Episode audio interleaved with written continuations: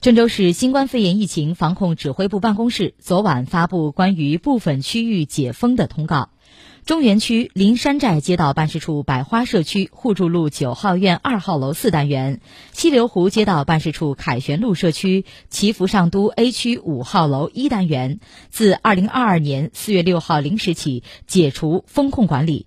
林山寨街道办事处百花社区互助路九号院、西流湖街道办事处凯旋路社区祈福上都 A 区解除管控管理。郑东新区乍城路街道办事处民祥社区众望路凯林中心七座，自二零二二年四月六号零时起解除封控管理，其他封控区、管控区不变。